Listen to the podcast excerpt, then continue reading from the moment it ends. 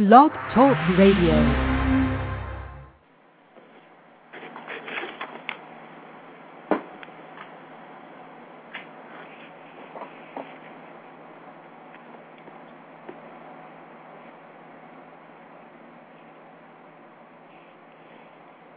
Boa noite, meus amigos.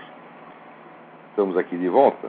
Queria, começando o nosso programa, como sempre, invocando a Santíssima Virgem Maria, Santo Padre Cristo e Santina, para que roguem a Deus nenhuma injustiça se cometa nesse programa.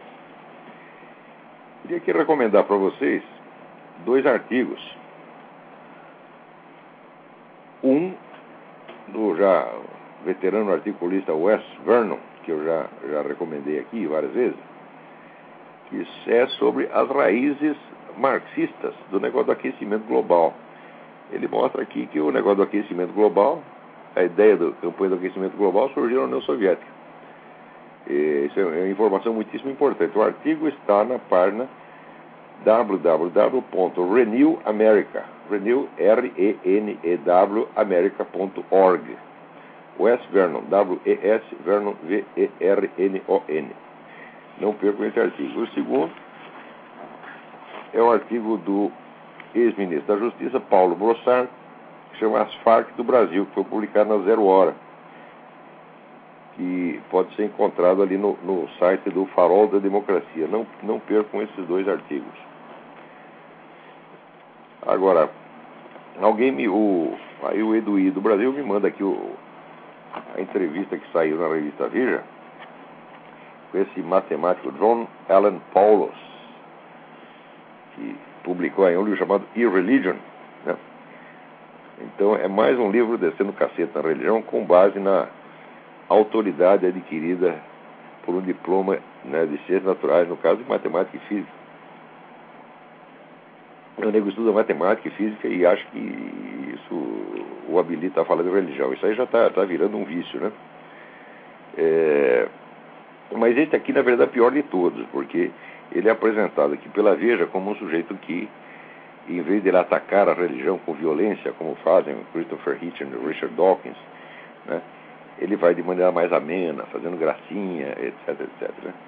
Ele fala, olha, que diferença faz? Se é para mentir, tanto faz você mentir com raiva ou, né, ou mentir dando risada, a merda é a mesma. Eu não li o livro do sujeito, mas nessa entrevista aqui, ele comete assim, o sujeito é professor de matemática e lógica, ele comete erros de lógica tão fantásticos aqui nesta, breve entrevista que não pode ter sido um erro de transcrição, assim, não pode ser. Né? Eu, é claro que eu vou comentar isso no artigo, mas só pra, para vocês terem uma ideia, né, é, o sujeito diz assim, é, o, o, repórter pergunta a ele, Pascal e Leibniz, entre inúmeros grandes filósofos do passado, eram matemáticos e eram crentes. Daí o Paulo responde: Leibniz tinha uma concepção muito particular de Deus.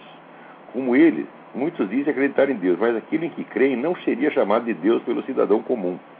As leis impessoais do universo, a beleza do mundo material, todas as coisas já foram chamadas de Deus. Se você definir Deus assim, bem, então Deus existe. Mas que porra é essa? Quer dizer que Leibniz chamava de Deus as leis impessoais do universo, ninguém nunca leu uma linha de Leibniz. Como é que tem a cara de pau de falar uma coisa dessa? Né? E, em segundo lugar, ele, ele adverte aqui que ele, ele está tratando da religião fazendo abstração das tradições religiosas. Quer dizer, ele pega simplesmente a Bíblia, lê a Bíblia, né, literalmente, e prova que as afirmações da Bíblia tomadas literalmente não são logicamente sustentáveis. Quer dizer, isso é um empreendimento absolutamente pueril. Né? Ou seja, ele diz que ele, ele confessa que ele está discutindo com as crenças do cidadão comum a respeito de Deus.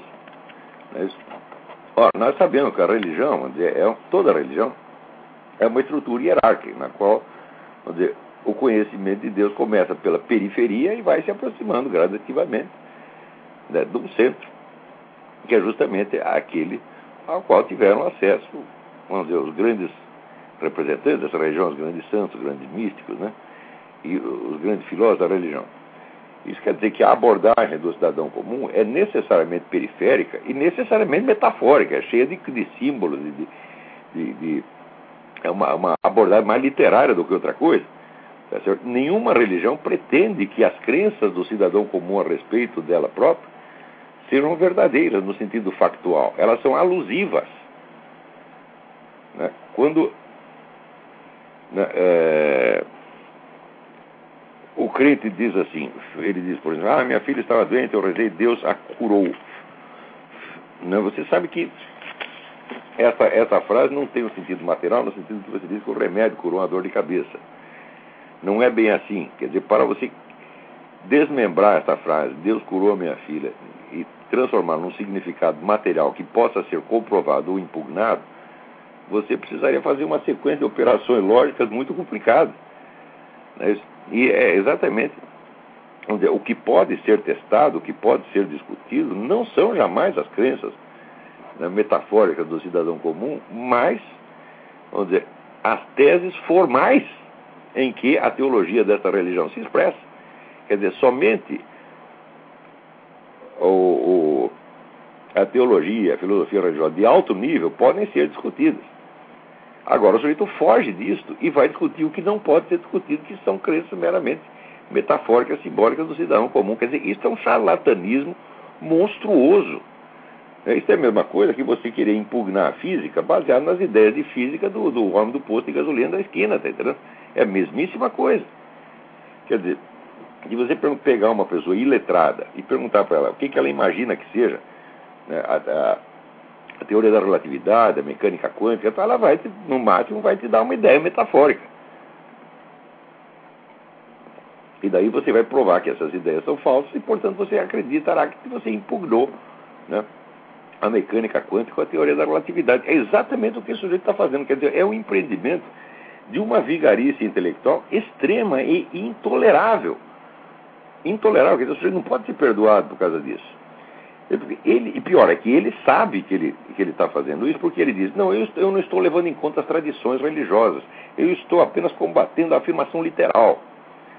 Ora, se ele sabe que a afirmação literal não, não representa a religião, mas representa apenas uma crendice popular em torno da religião, crendice que, note bem, não é contraditória com a religião, mas é a periferia dela, tá certo? O que caracteriza a religião é a, a capacidade que ela tem de unificar desde as pessoas do mais alto nível intelectual até o povão num corpo de crença, mas esse corpo de crença é compreendido de maneira diversificada por essas várias eh, camadas de crentes, né? que começam lá com São Tomás de Aquino e Leibniz e vão descendo aí até o seu Zé Mané, né? Então ele vai pegar, o, o Paulo pega as crenças do Zé Mané, derruba todas com a maior facilidade, evidentemente, e acredita que derrubou a religião. E pior, ele considera que essas crenças do Zé Mané é que são a religião. E que as crenças dos altos filósofos e teólogos daquela religião não são representativas. Quer dizer, você está invertendo. Quer dizer, é Leibniz que é representativo do cristianismo, não o Zé Mané. É Leibniz, é São Tomás de Aquino, é com esse que ele tinha que discutir. Como intelectualmente a coisa não faz sentido, então é claro que o intuito não é de uma discussão séria, o intuito é apenas de difamação. Esse sujeito tem que ser respondido, não é com polêmica, tem que ser respondido com um processo. Agora, esse pessoal da igreja, esses, esses cardeais, etc, etc, isso aqui também é tudo um bando de boiola, tá certo? Que tudo o que eles querem é se acomodar, tá certo? Com um mundo materialista, né? E fazer de conta que está tudo bem. E quando a gente reclama isso aqui nos termos e com a veemência que deve ser reclamado, né? Eles dizem, não, meu filho, você não pode ter ódio no seu coração. Quer dizer, eles estão confundindo aquilo que a Bíblia chama de respeito humano com a verdadeira crença. Eu não tenho que ter respeito humano nenhum por esse merda desse Paulo. Veja, e você tratar o sujeito, discutir com ele em alto nível, racionalmente, polidamente, é você induzi-lo ao pecado. Se você tivesse algum amor por esse seu Paulo, você chegava a dar dois tapas na bunda dele, já cala a boca, burro, ou lhe metia um processo para ele entender a gravidade do que ele fez. Agora, se você dá para ele a ilusão de que ele é um intelectual sério e está discutindo, você está corrompendo a alma do cara. Isso é falta de caridade. Quer dizer, esse pessoal que na defesa da religião não é capaz de tomar uma atitude mesmo de macho, tá certo? eles não só estão danando a sua alma, como estão danando a alma dos outros. Tá certo? Então, esse Paulo, ele é um charlatão mesmo, um charlatão assumido, agora Veja vai lá né, e puxa o saco do sujeito. Por quê? O repórter da Veja é ignorante. Quer dizer, quando o sujeito responde, que Leibniz entendia como Deus as leis impessoais do universo, a beleza do mundo natural. Eu digo, meu filho, para de dizer besteira e vai, vai estudar Leibniz. É claro que não. Leibniz é uma concepção inteiramente ortodoxa, tá certo? de Deus baseada na Bíblia. Agora, a explicação, as explicações dele são muito mais representativas da religião, no caso protestante, tá certo? Do que as crenças de uma empregadinha doméstica que vai na igreja do Bispo Macedo, porra.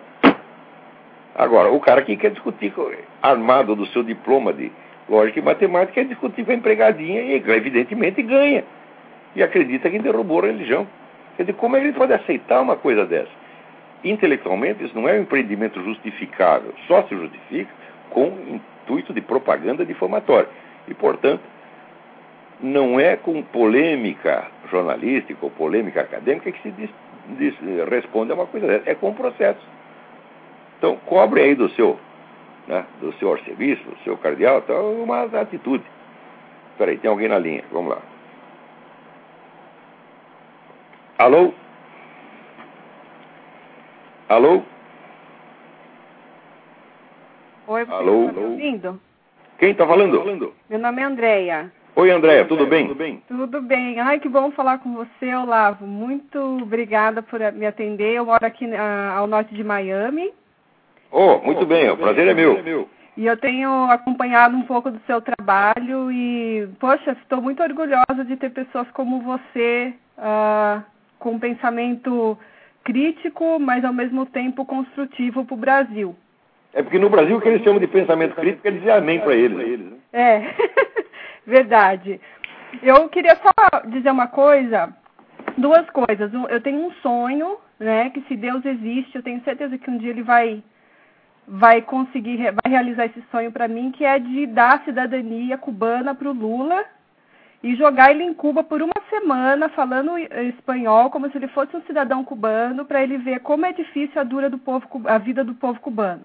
Ah, mas se eu tivesse dinheiro, eu, eu comprava o transatlântico, tinha com esses camaradas, soltava eles ali na, na, na beira de Cuba, dava um, um barquinho de borracha para cada um, soltava eles assim uns 200 metros da praia, e agora se vira, desgraçado. É, porque lá minha amiga casou com um cubano americano, foi para lá, né? E papel higiênico é, é futilidade, é supérfluo. Eles não têm fogão, eles usam fogareiro para fazer comida e a comida deles é baseada em mandioca, arroz e quando tem carne, assim, eles dividem entre a vizinhança. O negócio de pergunta para ela, ela vai dizer, pergunta para ela como é que chama gilete em Cuba. Chama lá as lágrimas de lombre.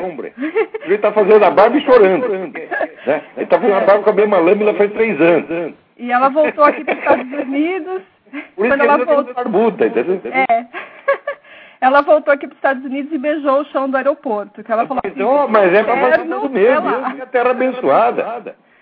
E aquilo foi horrível. E uma outra amiga que aqui, ainda bem que aqui na, nos Estados Unidos, aqui nessa região do sul da Flórida, dá para conhecer gente de vários lugares do mundo.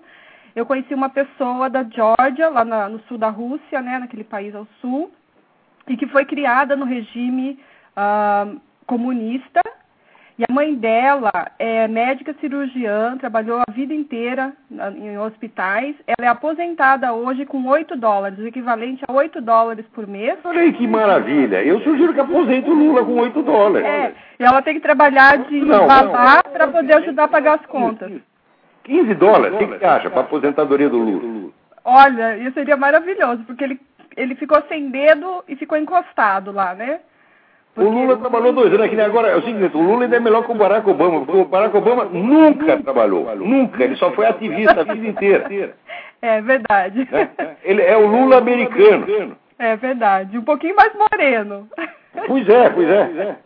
Agora, a candidato fala, ah, tem candidato negro, candidato. O meu candidato, que é duas vezes mais preto do que o, do que o, o, o do que o, o, Obama, que é o Alan Keyes, todo mundo boicotou. Era o melhor candidato que tinha.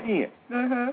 Todo mundo boicotou, porque o sujeito não só é conservador, como é um homem honesto é, e é um erudito, o sujeito né, é, um, é um direito, um cara importante. Todo mundo boicotou. Todo mundo quer, quer o quê? Um incompetente, mentiroso, salafrário que possa ser manipulado por dinheiro de Jorge Soros, essa gente toda. É isso que eles querem lá. É verdade. E mais uma pergunta, agora uma pergunta para você. Por favor, por favor. Que eu vi que você fala bastante contra o aborto e tal, e eu percebi que eu fui num dentista e ao lado tinha uma clínica de aborto. O que eu percebi lá é que a maioria das pessoas que iam lá fazer aborto estava parado muitos carrões, né? Mercedes, tal. A maioria mulheres de 40, 35 a 40 anos, tal. Agora, dizendo no caso do Brasil, por exemplo, né? Que muitas meninas também ficam grávidas, tal. E, e quando a criança nasce, geralmente o pai desaparece. O que, que você acha que também o, o Estado ou o governo deveria não só Olha, o que eles alegam é que aborto ilegal é muito perigoso, porque uhum. morrem milhares de mulheres, dezenas de milhares de mulheres todo ano, etc. Quando foi ver no SUS, na estatística do SUS, uhum. sabe quantas mulheres morrem em aborto ilegal no Brasil por ano? Sete ou oito. Ah. Dessas sete ou oito nós vamos matar milhares de bebês? O é. que, que, é isso? É verdade. Agora, esse ministro, esse ministro temporão, uhum. né? o prematuro, sei lá, esse sujeito é um mentiroso, salafrário, vigarista. Se encontrar ele por, na rua, dou-lhe uma cuspida na cara. Porque... Diz que não deve fazer isso, que o cuspe nasce para colar selo. É, porque eu fui, eu fui repórter de uma TV sem expressão em São Paulo e vim para cá justamente por andar nas ruas de São Paulo e nas cadeias, né? Como é triste. Então, eu acho que tudo bem contra o aborto, mas uh, deveria ter mais oportunidade de educação para essas crianças, né? Para essas mães e essas crianças, sem que elas fiquem como as daqui, que o pessoal fica pendurado no Social Security agora, ninguém quer trabalhar. Porque pois é, isso aí é uma delícia, acho que eu também quero, viu? Vou entrar na fila do Social Security aí, é. jornal o dia inteiro. aqui perto de casa tem um, é cheio de gente. O problema dos Estados Unidos é o contrário do Brasil, essa sociedade aqui é boa demais e corrompe as pessoas. É verdade. A sociedade aqui é uma verdadeira... Uma vez um sujeito escreveu uma coisa, isso foi 20 anos atrás, eu fiquei ofendido. Um brasileiro que veio para cá, está vivendo aqui, e ele diz o seguinte: os Estados Unidos foram para mim a mãe gentil que o Brasil nunca foi. Eu, que eu era patriota naquela época, fico ofendidíssimo. Mas hoje eu vejo que essa coisa é verdade. É verdade. Porque... Aqui você chega, tem os braços de uma mãe esperando você para ver. O que, que você precisa, meu filho? Está precisando de escola, precisa de assistência médica, de ajuda. Está todo mundo querendo ajudar você. No Brasil, estão todos querendo ferrar com você. Pô. O governo ferrar mais um pouco, ainda tomar 40% do que você ganha em imposto. É verdade, é verdade. Então, é, não vou tomar mais seu tempo, mas muito obrigada, Olavo. Obrigado eu, pelas suas adorei, Adorei, informação. Obrigado. Obrigada, tchau. Tchau, tchau. Agora, voltando ao assunto da semana passada, que é aquele problema do, do, do artigo que eu escrevi sobre Fritz Schwann e René Guénon, né? Aqui o professor Antônio Araújo, ele insiste no negócio. Ele diz o seguinte, continua achando a afirmação do Olavo de Carvalho naquele artigo excessiva se há algum flanco da igreja suscetível de um ataque cultural e religioso islâmico, esse não é o flanco tradicionalista representado por Monsenhor Lefebvre. Justamente o modernista é justamente o modernista, filho do Vaticano II, que é ecumênico e aberto a influência religiosa variada. Então, aqui, professor, quem é que está falando de influência? Quer dizer, tanto o senhor leu assim o meu artigo, quanto o próprio Dom Lourenço Flechman, que é um sujeito que eu adoro, que eu amo, tá entendendo? Leu assim, que eu estou dizendo que eles influenciaram o, o, o Dom Marcel Lefebvre. Eu não disse nada disso. Eu disse que eles se infiltraram na organização. Tá Isso é outra coisa completamente diferente. Infiltrar significa o seguinte: o sujeito está lá disfarçadinho, ninguém sabe o que ele está fazendo lá. Será que eu, na minha cabeça, será que eu acho que o Dom Marcel Lefebvre é idiota se deixar influenciar por uh, Comaração? É claro que não, eu não disse isso. Se eu tivesse escrito isso aqui, Antônio Araújo e Dom Lourenço. Se eu tivesse escrito isso, eu merecia levar um chute no cu que me jogasse daqui para Califórnia. Mas é claro que eu não disse isso. Eu falei de infiltração. Eu estou falando de uma ação contrária ao Dom Marcel Lefebvre, exercida desde dentro da sua organização por pessoas infiltradas. E isso eu sei, eu vi com os meus próprios olhos, eu sei que o Fritz Schwann dirigia vários grupos católicos não na, na, na, igreja modernista, mas na igreja tradicionalista. Se quer saber, procura esse seu Mateus Sampaio Soares de Azevedo, tá que está toda hora na missa, com o terço, e Nossa Senhora, não sei o que, não sei o que, e seguindo o João. Não está não tá mais seguindo, o João morreu. Tá? Mas ele não está seguindo o João, está seguindo outro. Então está trabalhando por uma organização islâmica dentro do movimento tradicionalista. Ele está agindo de acordo com a consciência dele, é o que ele está fazendo. Mas ele tinha que chamar na chincha esse pessoal. Agora aqui, o Dom Lourenço, na resposta que ele me dá, ele também entendeu errado. O brasileiro lê tudo errado. O brasileiro é, é assim, é desatento e paranoico. Ele leu o seu artigo e ele vê, tem uma palavra que doeu, Ele já faz uma interpretação, acha que você está querendo ferrar com a vida dele. E daí já começa a se defender e acha que o que aquele suposto ataque que você fez a ele é não só a sua verdadeira ideia, mas é a sua intenção mais profunda e é o centro do seu argumento, a essência do seu argumento. E assim vocês não vão entender nada, meu saco. Tudo que eu falei ali foi uma coisa que eu vi, do qual eu fui testemunha. Eu tive essa conversa com o Comara Somme, tive várias conversas a esse respeito, e vi o João dirigindo grupos católicos dentro de igreja tradicionalista. Isso eu vi. Eu só, só posso dar um nome porque isso aí foi 20 anos atrás. Eu não lembro outros nomes de outras pessoas. Posso até tentar, tentar descobrir. Mas que tinha vários, tinha. Agora, o Dom Lourenço querendo desmentir o negócio, ele confirma. Porque ele diz o seguinte, ele diz que o, o, o, o Comarasome, de fato, confirma que o Comarasome foi professor no seminário de, de, de seminário católico, diz que foi professor de história, não de teologia. Eu, eu acho que não, porque eu vi as apostilas de curso de teologia que ele deu lá, tá certo? E não tinha nada a ver de história, era o curso de teologia mesmo, tá né? É, algumas delas estão publicadas em livro já, tá certo? E está lá, consta como curso dado na, na, no seminário tal. E diz que o Comarasov foi expulso deste seminário por Dom Marcel Lefebvre em 1983. Isto é bem possível, tá certo? Então, não tem motivo para duvidar disso. Agora, precisa ver, o Dom, Dom Lourenço não explica por que, que o cara foi expulso foi expulso porque o Dom Marcel descobriu que o cara estava ligado numa organização islâmica ou foi expulso por outro motivo? Se foi expulso porque cuspiu na rua, porque peidou na aula. Tem que saber o que, é isso aí, pô. Esse assunto não é para gente criar opinião e achar que foi, ah, foi excessivo ou foi moderado. Eu estou lá pouco me cagando se foi excessivo ou moderado. Eu quero saber se é verdadeiro ou falso. Não existe esse negócio. Ah, isso aí é muito verdade, é pouco verdade. Eu quero saber se é ou não é, sim, sim, não, não, pô. Tá o meu testemunho, eu asseguro, é verdadeiro e eu vou para o juízo final dizendo: eu vi isto com meus próprios olhos, eu ouvi o Coromara me dizendo isso e dizendo que lecionou teologia no seminário católico. Tá e vi também a apostila de curso que ele deu lá. É, agora, Dom Lourenço diz que ele foi expulso. Pode ser que o Comara tenha dito aquilo do Dom Marcel, por quê? Porque ficou mordido com o Dom Marcel. Tá certo? Então, daquela famosa frase: Dom Marcel é um idiota, mas trabalha para nós. Tá certo? Ora, a frase a própria frase já indica que ele está falando de uma manipulação pelas costas e não de uma influência. Aqui, Dom Lourenço, pô, o que, que, é isso, porra? Senhor está achando que eu fiquei com o Dom Marcelo? Senhor está maluco. Eu estou tentando defender aqui, tô, os caras infiltraram na organização dele. Não é que o influenciaram. Que coisa absurda. É, me atribuir um absurdo e daí falam outro absurdo em cima. Agora, aqui confirma que o cara o Comaração esteve lá dentro e que criou uma dissidência lá dentro, criou até um movimento sede vacantista. Ou seja, aquilo que eu falei pode não ter acontecido exatamente como o Comaração disse, mas alguma coisa aconteceu ali. Eu também não sei o que aconteceu. Precisa ser averiguado e estudado. Assim como o Ricardo de la Sierva né, pesquisou e descobriu tanta coisa, isso aqui também tem que ser descoberto. Só que isso eu não vi mencionado nem no Ricardo de la Sierva, que é o historiador conservador mais meticuloso que tem do problema da crise da igreja. Ele escreveu três livros de quase mil páginas cada um, amplamente documentado, está tudo lá. O Ricardo de não fala dessa gente aqui. Tá certo? Então, pode ser que o, o Comara Somme tenha falado isso porque estava tava bravo com o Dom Marcelo, estava ressentido com o Dom Marcelo, mas alguma coisa ele fez lá dentro.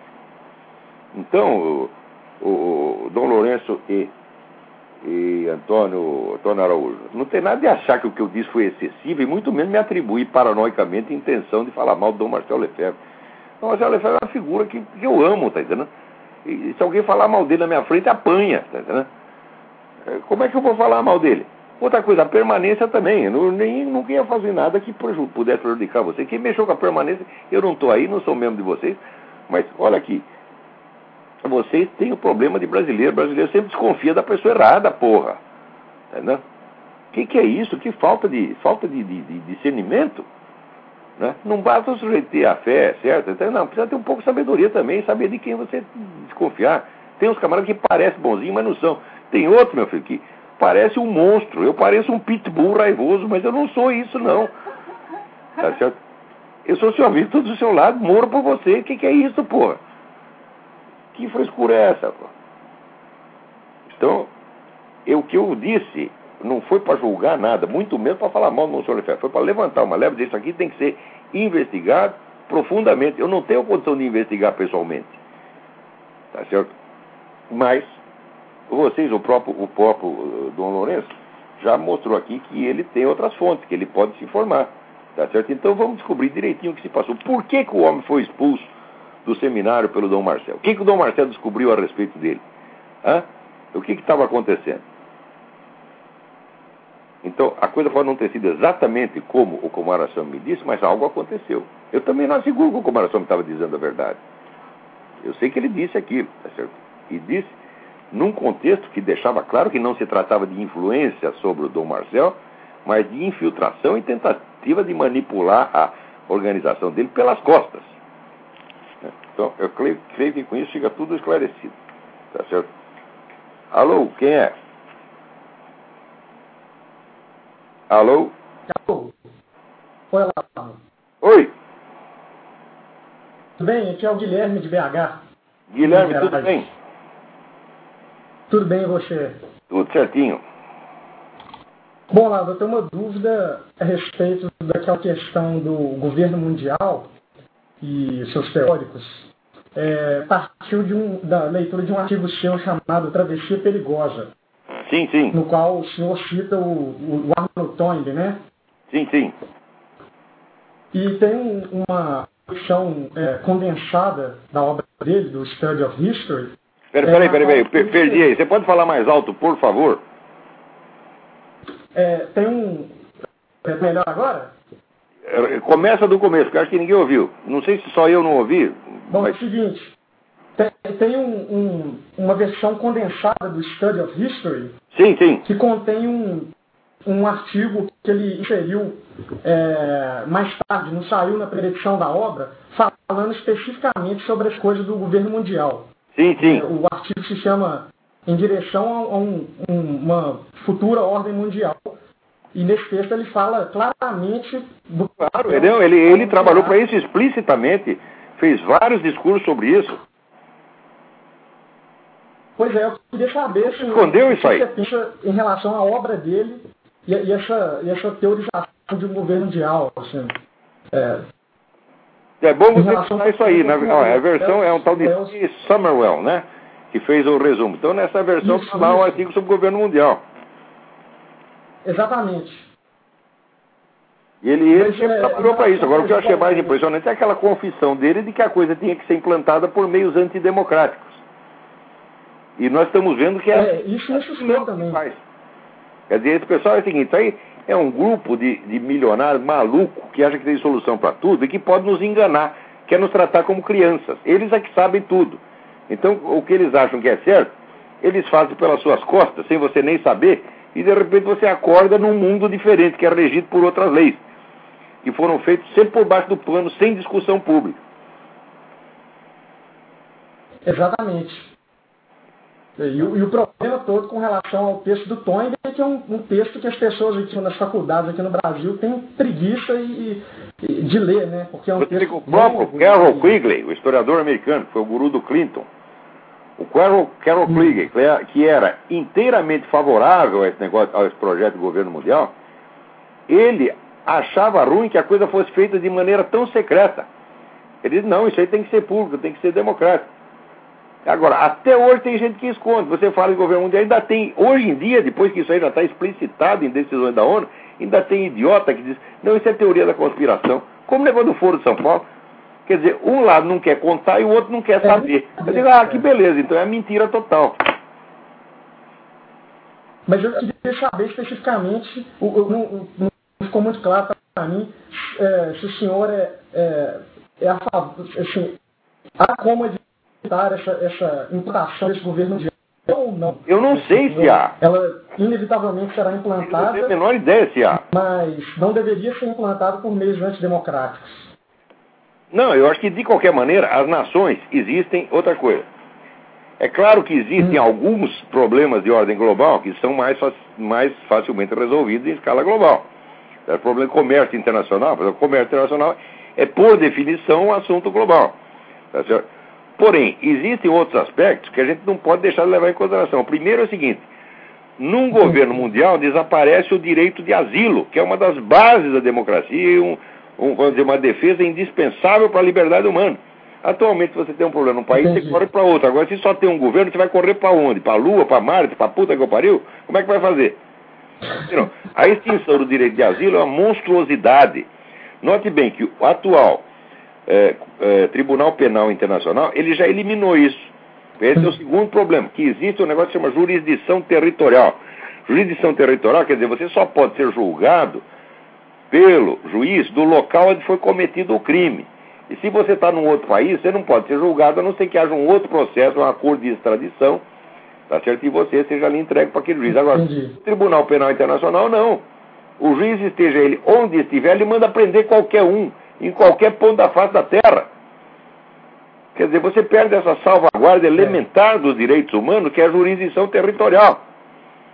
Então, só por esses dois aspectos, eu acho que esse negócio de governo mundial é uma péssima ideia. Né? Que só rico, louco é que poderia ter essa ideia. Porque tem muita ideia idiota que a gente não tem, porque a gente não tem dinheiro para realizá-la. Tá? Graças a Deus, Deus limita o nosso orçamento, de maneira que gente não possa realizar toda a merda que está na nossa cabeça. Mas tem cara que não tem isso. Tem merda na cabeça e tem dinheiro suficiente para realizá-la. Esses caras são um perigo para a humanidade. Eu acho que já está na hora de pegar esses camaradas e mostrar tudo o que eles têm feito, juntar tudo isso e mover um processo contra eles. Quer dizer, por quê? Para que eles sejam responsabilizados pelas consequências dos seus atos. Por exemplo, essa deficiência populacional que já tem na Europa, que está facilitando então essa invasão islâmica, isso aí quem foi que inventou? Foram Rockefeller. No Brasil está cheio de gente, entre ah, os tá. liberais, tá. rapaz, entre os liberais, é um negócio incrível, que acreditam piamente que tem que fazer controle populacional. E não perceberam que a coisa já deu errado, já é catastrófica, tá certo? E é uma das grandes causas de enfraquecimento do Ocidente. Agora. E, e como o senhor diz no, no, seu livro A Nova Ordem e Revolução Cultural, você acha que é, haverá uma, um plano para substituir a, a, a, o da cristão pela, pelo islamismo na Europa? Olha, aí é o seguinte: o pessoal da nova ordem global quer utilizar o islamismo como instrumento de corrosão da civilização ocidental. E os islâmicos querem usar a nova ordem global para islamizar o mundo. Então, esses, vamos dizer, são dois planos. Dois planos globalistas. Você tem o globalismo do Rockefeller e tem o globalismo islâmico. Tá? Ainda tem o globalismo comunista, cada um querendo usar o outro para ver quem ganha mais. E nós lá no meio, nós estamos sendo roubados por todo mundo. É. Então está na hora de, de, chamar esses camaradas na X e dizer como é, olha aqui as suas ações, o que você fez, olha aqui o resultado, tá certo? E quem é que vai pagar pelo prejuízo? Uhum. Né? Eu sugiro que seja eles mesmos, já que eles têm dinheiro para fazer a merda, eles devem ter dinheiro para pagar pelo resultado. Então isso aí não é uma coisa para ser discutida no campo acadêmico tem que passar para a ação. E não é assim a ação, por exemplo, a ação é parlamentar. Muito, nós vamos eleger deputado, senador que sejam contra isso, etc. Bom, isso tem que fazer também. Mas também tem que chamar os caras na justiça, porra. O que, que é isso? É, no, no, campo acadêmico não há a mínima possibilidade de, de discutir isso, né? É, eu, como estudante universitário aqui de história, é, isso fica muito claro. Você tenta colocar os assuntos em debate e todo mundo te ignora, te chama de, é, é, de conspiratório, alguma coisa desse tipo. Mas é isso aí, você inventa um carimbo, um rótulo imbecil, que eles tiraram do filme, deve ter o filme do Mel Gibson, Teoria da Conspiração, e usa o carimbo, quer dizer, tudo que ele sabe a respeito é o título do filme. E a gente ainda vai querer discutir é. com esses idiotas, fala, olha, eu estudei o assunto, você não, vai tomar no seu cu. Você está entendendo? Você senta e escuta. Aliás, não tem nada que discutir. Esses caras acham que pode discutir. Não precisa discutir nada. Senta e escuta, idiota. É isso que tem que fazer. Aprende. Agora, não adianta você tentar. Agora, eu sei que estudante, estudante fica meio inibido, tá entendeu? Porque é, é jovem. Tá, é, é, então, tenta provocar discussão. Não é nem questão de discutir, tem que ensinar para esses caras. Eles não sabem nada. A bibliografia existente é enorme, eles nunca leram nada. Nem o livro do Carol Quigley eles leram. Então como é que eu vou discutir não, com o ignorante total? As bibliotecas fornecem essa bibliografia enorme. Senta aí, cala a boca burra e aprende. Tá, assim, o, o, o, professor Universitário do Brasil, todos, todos, sem exceção, para mim é tudo moleque, tá entendendo? Eu, 99% desses, por cento desses camaradas eu não aceitaria como meus alunos porque não estão qualificados para ser meus alunos. Eu sei qualquer aluno meu com dois anos de estudo dá uma surra nesses caras, qualquer um. Então, que autoridade tem eles? Um papelzinho assinado por outro ignorante igual a eles? O que, que, é isso? É, não faz sentido. Mas o Bruno Tolentino dizia, não, nós precisamos te dar um diploma honoris causa pela USP. Eu falei, você tá louco, Bruno? Quem é que vai assinar meu, meu diploma? Isso vai ser um cheque sem fundo. Chega lá, o Quartini Moraes vai assinar que eu sou filósofo, e enfia o papel no cu, porra. O que, que é isso? Eu sou filósofo e eles não. Isso é um bando de charlatão de vigarista, eu não tenho autoridade nenhuma. Eu tenho autoridade do meu conhecimento, do que eu estudei, do que eu sei. Só tenho essa, não tenho mais nenhum. Eu não sou, sou doutor, não sou reitor, não sou senador, não sou ministro da República. Eu só sou o cara que está falando que 2 mais 2 é 4. Quem diz que 2 mais 2 é 4, qualquer um que diga que 2 mais 2 é 4, diz isso com a autoridade divina. Você tá entendendo? Então, a verdade tem uma autoridade inerente. É essa que eu estou apelando para essa. Agora, eles, como não têm essa, eles precisam de outra. Compreendo, compreendo. Bom, era, era essa dúvida. Eu não, não, não sinto intimidade não. Manda logo tomar no cu, pô. Tu não, não intimida. Leva um monte de, leva um monte de é, papel, prova o que você está falando. Você tem que fazer que nem um amigo meu, Antônio Donato. Antônio Donato fez uma. Estava lá estudando educação, né? E ele está fazendo uma tese de mestrado. Né? O que, que ele fez? Ele fez uma tese de mestrado de mil páginas. Né? Só a bibliografia dele já era três vezes maior do que qualquer tese de mestrado. Chegou, botou aquilo em cima da mesa, o que, que os caras fizeram? Ficaram aterrorizados e aprovaram sem fazer nenhuma pergunta. Porque falaram, não, vamos fazer pergunta para esse cara, ele vai nos fazer passar por idiota aqui, então é melhor a gente aprovar logo. Então foi assim, a intimidação. foi uma maravilha isso aí. É assim que a gente faz, tem que saber mil vezes mais do que os caras e não pode respeitá-los, não. A gente tem que. Você respeitar quem não merece respeito é um insulto àqueles que merecem. Quer dizer, como é que eu vou aceitar chamar de filósofo um merda como esse quartinho de Moraes? Mentiroso, vigarista, filha da puta. O que, que, é isso, porra? O dia que eu fizer isso, eu tô cuspindo em Platão, Aristóteles, tô cuspindo no Mário Fernando Santos, tô cuspindo no Miguel Real, tô cuspindo nos filósofos de verdade. Esses caras não são filósofos, não. Os caras são uns bacharéizinhos de merda. É, se dizem filósofos, muitos nunca leram, né? Os próprios filósofos. Então, não lê nada. Problema. Cada vez que a gente testa os caras, é assim, é, aquilo é um balão cheio de gás, só tem gás dentro. Tá e são gases intestinais, é peido em estado puro. Tá é isso que tem dentro, é o conteúdo deles, é isso, pô. Cada vez que você fura, sai, estoura e sai né, um odor fecal no ambiente. Cada um desses que eu testei era isso, só tinha peido por dentro. Eu não quero tomar seu tempo aí mais não, deve ter mais gente querendo ligar. Não aqui temos notícias. Eu tenho até outras dúvidas, eu volto a ligar nas outras semanas. Tá bom. Muito obrigado pela atenção e vou continuar lendo aí seus textos e tentando é, fazer esse combate aqui, obrigado, eu. aqui em BH. Então falou, fica com Deus. Agora aqui tem uma notícia importantíssima. Aqui. Vejam lá, http dois pontos barra barra web wb.israelinsider quem agora está confirmando que o Barack Obama era muçulmano não é um, apenas um colega dele. Todos os colegas de escola já confirmaram. Agora é o irmão dele. Eu estou dizendo para vocês, esse sujeito é fake. Tá certo? Toda a vida dele é uma falsificação. O cara é uma nota de 32 dólares, tá entendendo? Quem aceitar isso aí vai se ferrar. E note bem, agora, essa puxação de saco que faz do Obama no Brasil, que está aí Caetano Veloso, até o Ali Camel, né? Todo mundo achando bonitinho. Por quê? Porque eles pegam só o discurso de campanha do cara e acham que conhece ele pelo discurso de campanha. Eu digo, não é assim, você tem que ver uma vida inteira. Um político não é um livro, meu Deus do céu. Ele não está pedindo a presidência para o livro dele, está pedindo para a pessoa dele. Então você tem que saber o que, que, ele fez durante a vida. Agora, a vida do Barack Obama é assim, é uma coleção de alçapões, de subterfúgios? De, de cortinas de fumaça. Não se pode eleger um sujeito desse para nada. Se ele, eu quero se apresentar para assim, olha, eu quero ser presidente da, da, da, Exxon, quero ser presidente da, sei lá, da General Electric. Os caras vão querer saber qual é a vida dele. Agora, para ser presidente dos Estados Unidos, não precisa. Né? Agora, então, ele tivesse que dar para presidente do Brasil, porque o brasileiro gosta de ser enganado, né? Acredita até que o Lula é operário. Né? Então, agora, aqui está se brasilianizando rapidamente, né? Agora, aqui alguém me lembra o seguinte, que houve, eu até perdi a notícia aqui, mas guardei de cabeça porque é coisa muito importante, não sei quem me mandou.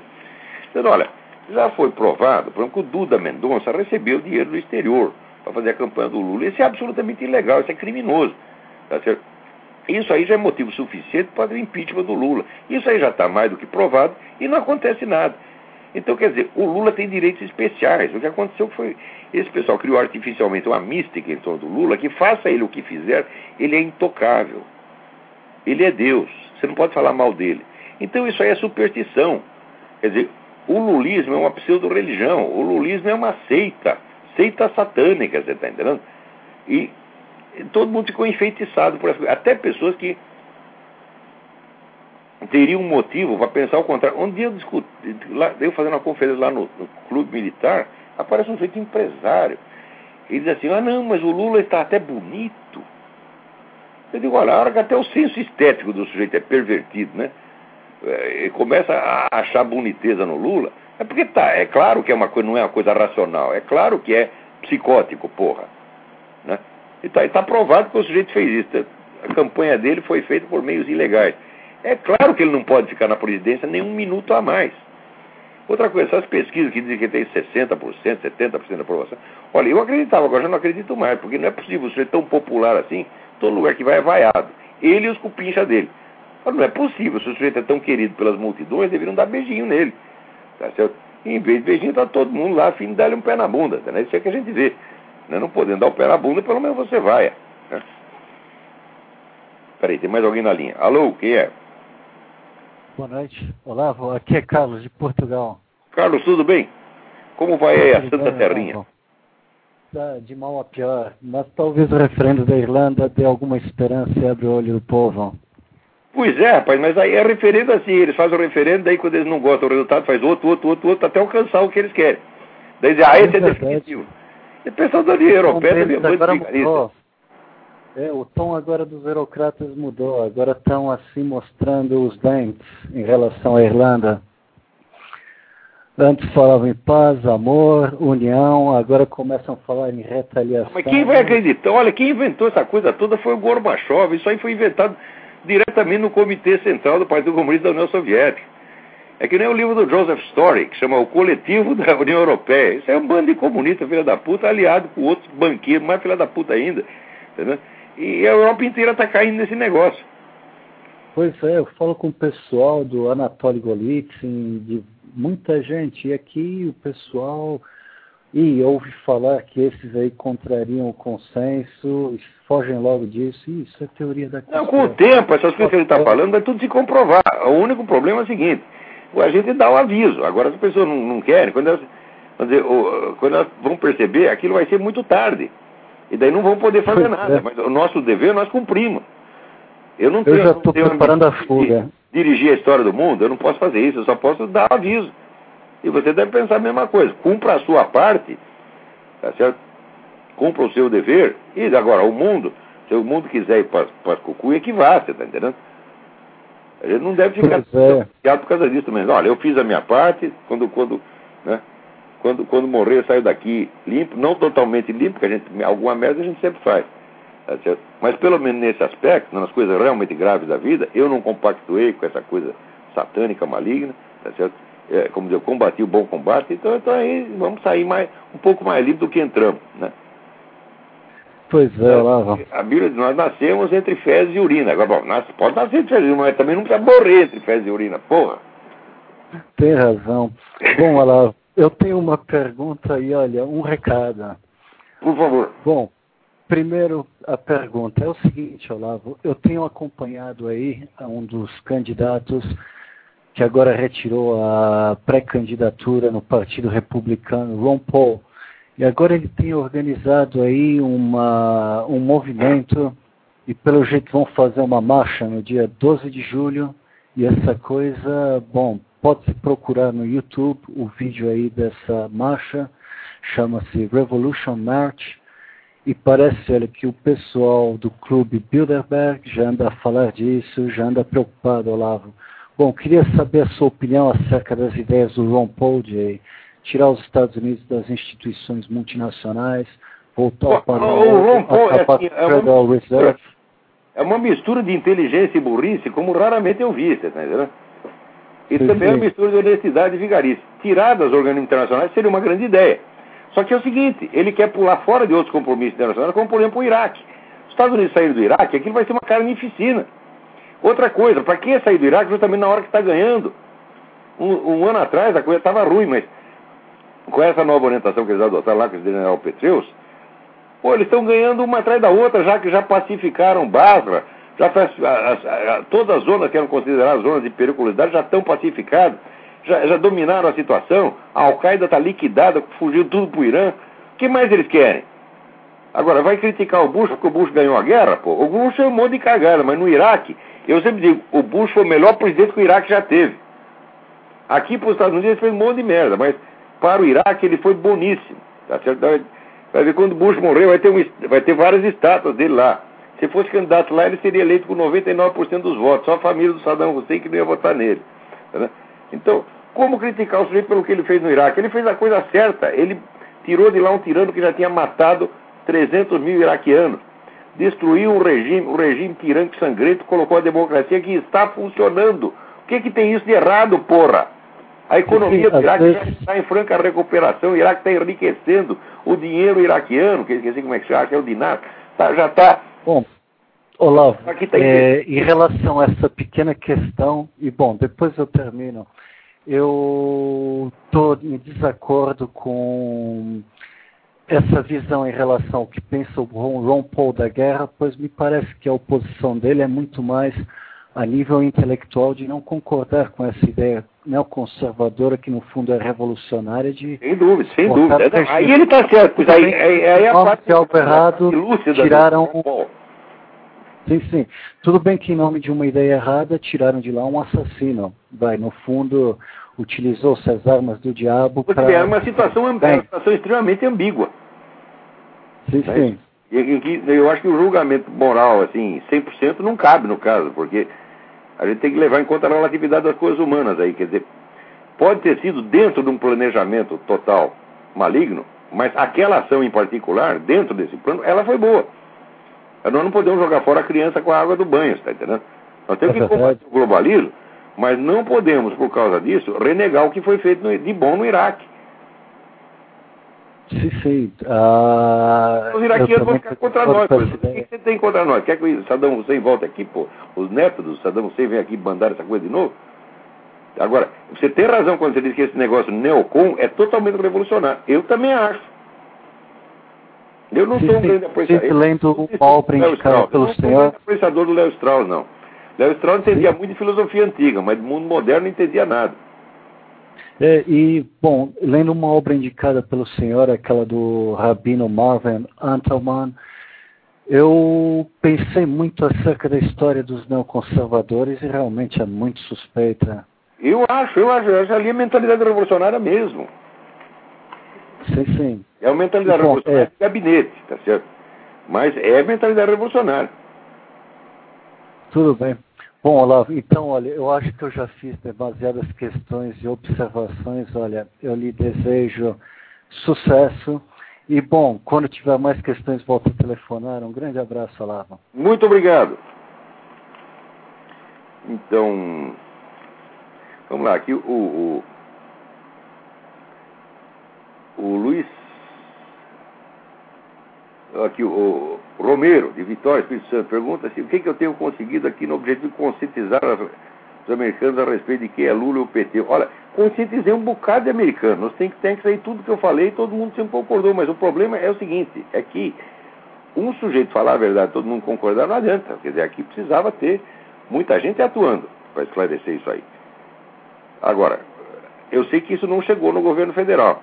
Chegou, foi, foi rejeitado. Quer dizer, o, o, o Bush está apaixonado pelo Lula. Né? Então aí não, não tem jeito. Né? E quer dizer, vai lá, a Condoleezza Rice dança com o Olodum e eles acham que isso aí é, é a perfeição das relações americanas, né? relações eh, Brasil e Estados Unidos. Eles não têm ideia do anti-americanismo brasileiro e, sobretudo, não, o governo aqui não. É o governo do Departamento de Estado. Agora, o pessoal no Brasil tem uma ideia muito errada do Departamento de Estado. O Departamento de Estado aqui sempre foi esquerdista. Você foi infiltrado e comunista, mas é um negócio impressionante. E no Brasil ninguém sabe. e são os funcionários de carreira. Quer dizer, não adianta nem trocar o secretário, precisa nem trocar né, a, a folha de pagamento inteira. Né? Agora aqui, o Luiz César Andrade me pergunta o seguinte: o senhor define paralaxe cognitivo como o desvio do eixo do pensamento e da, da prática, daquele que vive em si uma situação de descoberta de conhecimento, enunciando um resultado diferente daquilo que se passou na prática. Diante disso, eu não acho que a paralaxe cognitiva não afetaria a cultura brasileira, já que tudo que os brasileiros almejam, na verdade, é um engodo, uma mentira, que todo pensamento brasileiro passa por nobre, mas na verdade é mesquinho e torpe, eu acho que você tem toda a razão. Esse fenômeno da paralaxe cognitiva, ele é característico da modernidade. E se você pegar toda a cultura brasileira, ela é o quê? Ela é um resultado periférico da modernidade. Quer dizer, tudo que está antes da modernidade jamais entrou na cabeça do brasileiro. Jamais entrou na cultura brasileira. Não tem função na cultura brasileira. Ou seja, Platão e Aristóteles não entraram na cultura brasileira até hoje. Né? Se você procurar, tinha aí uma tradução do, do Platão, é pelo Carlos Alberto Nunes, foi publicado pela Universidade do Pará e desapareceu. Agora está voltando. Um país, se começa um país traduzindo Platão e Aristóteles. Aristóteles também não tem. Eu lembro assim, quando eu publiquei meu livro sobre Aristóteles, que foi 96, 96, 97, fazia 30 anos que você não tinha um trabalho importante sobre Aristóteles no Brasil. 30 anos de silêncio. Né? Quer dizer, o Brasil, só, para o Brasil, só existe a cultura da modernidade. Então, a modernidade para ele é tudo. A modernidade para ele é o mundo. Então, o mundo começou na Revolução Francesa, né, na cabeça do Brasil. Tá certo? E eu sugiro que você leia a respeito disso o famoso livro do Mário Vieira de Mello, Desenvolvimento e Cultura, quer dizer, o problema do estetismo no Brasil, que foi justamente a herança que nós pegamos aí com o pensamento da Revolução Francesa julga as coisas por categorias estéticas. Então, é de fato, é tudo fingimento, é tudo palhaçada, é tudo o contrário do que as pessoas dizem. A, a moral do brasileiro é uma moral invertida, mas invertida mesmo. Quer dizer que aqui, por exemplo, a gente vê que as pessoas se ajudam muito uh, uns aos outros, então todo mundo faz, faz trabalho voluntário, 50% dos americanos fazem trabalho voluntário, e os outros todo mundo contribui para alguma coisa, estão sempre querendo ajudar os outros. No Brasil ninguém quer ajudar ninguém. Agora, se você fazer uma campanha na televisão, aparece o Jô Soares, o Hélio Camargo, né, pedindo dinheiro para não sei o quê, chove dinheiro. De que, que é isso? Né? E, sobretudo, esse negócio de querer fazer caridade com o dinheiro do governo que foi né, extorquido do próprio povo brasileiro. Então já é a mentalidade. O que eles chamam do bem é o que eu chamo do mal. E então você tem razão, quer dizer, não, esse não é tanto um problema de paralaxe cognitivo, o termo paralaxe cognitivo se aplica exclusivamente ao domínio das filosofias, da teoria científica, mas é um efeito social, um efeito cultural de uma longa contaminação de paralaxe cognitivo. O Brasil é um dos países que é vítima disso. Você tem razão quando você diz que você tem a impressão de que é, vive no mundo da lua. Eu digo, sim, a cultura brasileira inteira é um vasto sistema de alienação, você está entendendo? É... E é incrível que se você, se você lê, por exemplo, o Machado de Assis, o Machado de Assis já tinha percebido isso, que a vida brasileira é totalmente alienada. Porque nas histórias dele, todos os personagens, todos os personagens se enganam a si próprios. É Agora, o que, que o pessoal na época fazia, né? aquela burguesia da época? Lia o Machado de Assis, via perfeitamente que ele estava falando deles. O que, que eles faziam? Eles se corrigiam? Não badalava o Machado de Assis e continuava fazendo a mesma merda. Peraí, tem alguém na linha, vamos lá. Alô, quem é? Tudo bem? Tudo bem? É Matheus de Santa Maria, no Rio Grande do Sul. Matheus, tudo bem? Escuta, eu queria saber se você uma coleção de livros de história que você recomende, que seja confiável, que não seja influenciado pelo marxismo. Outro dia eu dei aqui, mas eu acho que você perdeu, mas eu vou, eu vou dar algum, alguns nomes de historiadores que você deve ir atrás. Né? O primeiro é o Jan Huizinga, Huizinga, H-U-I-Z-I-N-G-A, historiador holandês, escreveu um livro maravilhoso chamado Outono da Idade Média. E escreveu um outro livro sobre o século XX, que é muito importante, que chama Nas Sombras do Amanhã. Existe até uma tradução portuguesa, Nas Sombras do Amanhã. É... Outro historiador que eu recomendo muito é Hippolyte Taine, T-A-I-N-E, com o livro Origem da França Contemporânea. Eu acho Origem da França Contemporânea talvez o melhor livro de história que alguém já escreveu.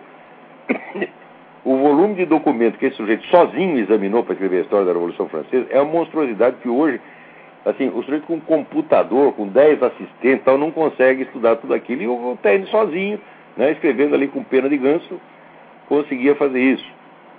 Né? Um terceiro que eu considero é, indispensável é o próprio Jacob Burckhardt, que já é mais conhecido, historiador suíço, que escreveu a história da Renascença, foi o criador praticamente do conceito da Renascença, conceito que hoje a gente vê que está meio errado, mas que, que, o livro ainda conserva, conserva o seu valor. Né? É,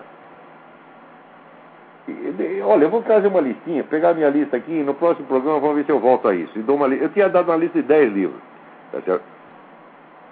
Mas é melhor pegar a lista e voltar a isso no outro programa. Então tá, obrigado, Lavo. Obrigadão, um abraço. o espaço. Tchau. Tchau. Bom, vamos lá, estamos aqui quase, quase no fim, né? Agora aqui, você vê que saiu uma notinha aqui do, do, do, do Reinaldo Azevedo, dando foram apreendidos 298 quilos de pasta de coca no município de Jutaí, no Amazonas. Né? Um brasileiro e um colombiano foram presos. Vocês intuem que organização está por trás desses, digamos assim, desse, digamos assim, comércio? Isso mesmo, as FARC. A, as companheiras dos companheiros. Pois é, as Farc estão aí, isso aí virou caso de mãe Joana, as Farc mandam nesse negócio, porra. E ninguém quer investigar isso aí. Ninguém quer saber, até a pessoa das Forças Armadas. Ninguém, ninguém quer mexer, quer dizer, o, assim, sabe o negócio do, do, do, do 007 que tinha licença para matar? Esses caras têm licença para matar, roubar, traficar, fazer contrabando, eles podem fazer tudo. Tudo, eles são intocáveis. Quer dizer, eles conseguiram inocular na cabeça brasileira um complexo de inferioridade. Entendeu? E o complexo de inferioridade paralisante. Qual é o complexo de inferioridade? Eh, de inferioridade? É o seguinte, ah, vocês todos são maus, porque vocês são capitalistas. Nós somos a bondade humana, então você não pode levantar a voz contra nós. E todo mundo caiu nessa coisa, porra. Quer dizer, é nojento como é que um povo se deixa escravizar mentalmente desta, desta maneira. Né? Agora, aqui, Falar de uma coisa boa, vai. O poeta Silvério Duque me manda aqui um soneto belíssimo que diz que foi feito em minha homenagem. Mas que coisa impressionante. O Silvério Duque é um homem de talento extraordinário. Esse sujeito ainda vai ser o Bruno Tolentino quando crescer, entendeu? Ele está ele está indo num caminho muito bom, tudo que ele faz é importante, não vou dizer que esse soneto é importante, que é meu respeito, tá certo?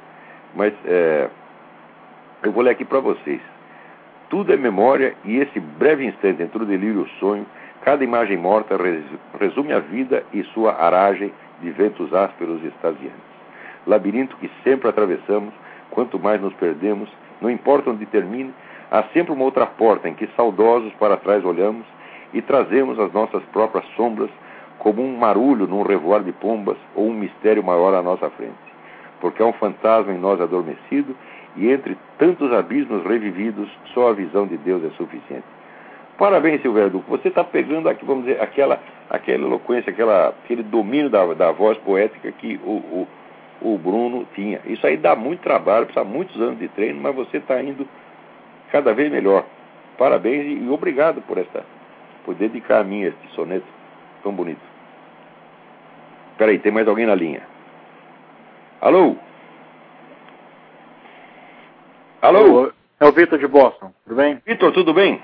Tudo joinha. Eu só queria fazer mais uma, uma última pergunta antes de acabar, sobre a notícia que teve esse final de semana do, do exército que está ocupando uma favela no Rio e uns rapazes desapareceram e apareceram de novo mortos na, numa outra favela. E eu acho que é, uma, é um erro tático extremo, extremamente infantil do exército brasileiro, que já tem uma campanha de informação contra eles que vem já há 20 anos com esse negócio da, da tortura, não sei mais o que, blá blá blá.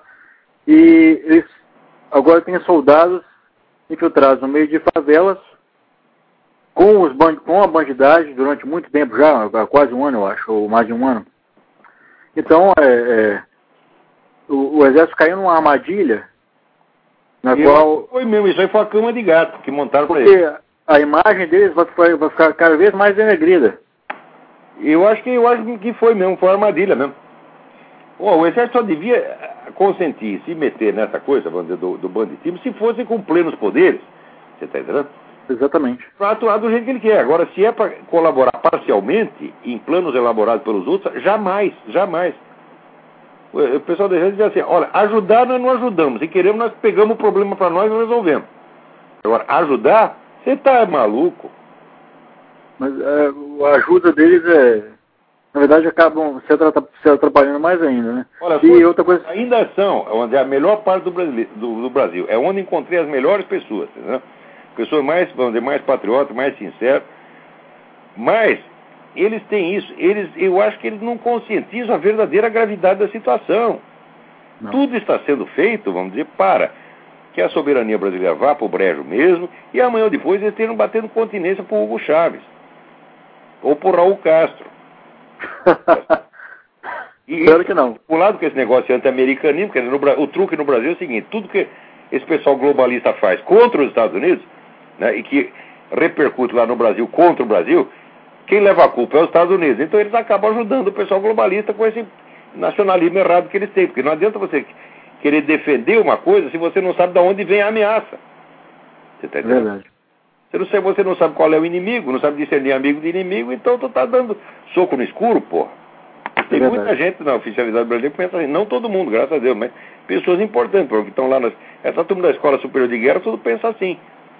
O falecido general Meramato, meu amigo, gostava muito dele, pensava assim, rapaz. Se bem que ele já estava com 143 anos, então pode pensar qualquer coisa. é, Olavo, só mais uma pergunta você tem pensado em fazer um programa mais de uma vez por semana? Mais, ou um programa maior, maior duração? Pudesse, mas aí precisava ter aqui uma redação, precisava ter uma equipe, uma produção, não tenho nada aqui. Não tem uma secretária aqui, tu não acredita? Tá joia. Aqui, assim, às vezes meus filhos têm que sair, eu estou ferrado. Depois meu cachorro saiu para o mato, meu filho foi atrás. Pronto, já fiquei sem um assessor aqui. Se você mudar a proposta, poderia ser voluntário. Precisava ter, juntar e é, como é que se diz, esse pessoal, essa, essa grana que está indo para bolso dessas ONG, então precisava chover um pouco aqui para gente. Não é para mim, não, é para contratar pessoas. Sim. Eu aqui, graças a Deus, estou vivendo, não, não me falta nada aqui. Mas para fazer mais coisa, eu queria fazer, mas eu não tenho meio de fazer. Muito mais, obrigado pelo que você faz. Essa, essa pessoa perguntou se eu estou conseguindo alguma coisa para divulgar as coisas aqui. Bom, todo lugar que eu falei deu certo, todo mundo entendeu, percebeu que era verdade tal, mas eu posso, uh, pouco, eu não posso sair toda hora de casa para ir para Washington, senão eu não faço meus artigos aqui, daí não ganho meu dinheiro. Tá? E aqui, Obrigado. você está no exterior sem dinheiro, ah, o negócio é brabo, viu? É verdade. Então isso é uma luta monstruosamente desigual e a gente até consegue alguma coisa. É mesmo você subir no rico Mike Tyson, você vai sair todo estropiado. Mas se você conseguir dar uma porrada na cara dele, e pronto, você já sai satisfeito. é verdade. é verdade. É o, o Davi contra o Golias, né? É isso mesmo. obrigado. Olá. Então, obrigado. Olha, nosso tempo aqui acabou.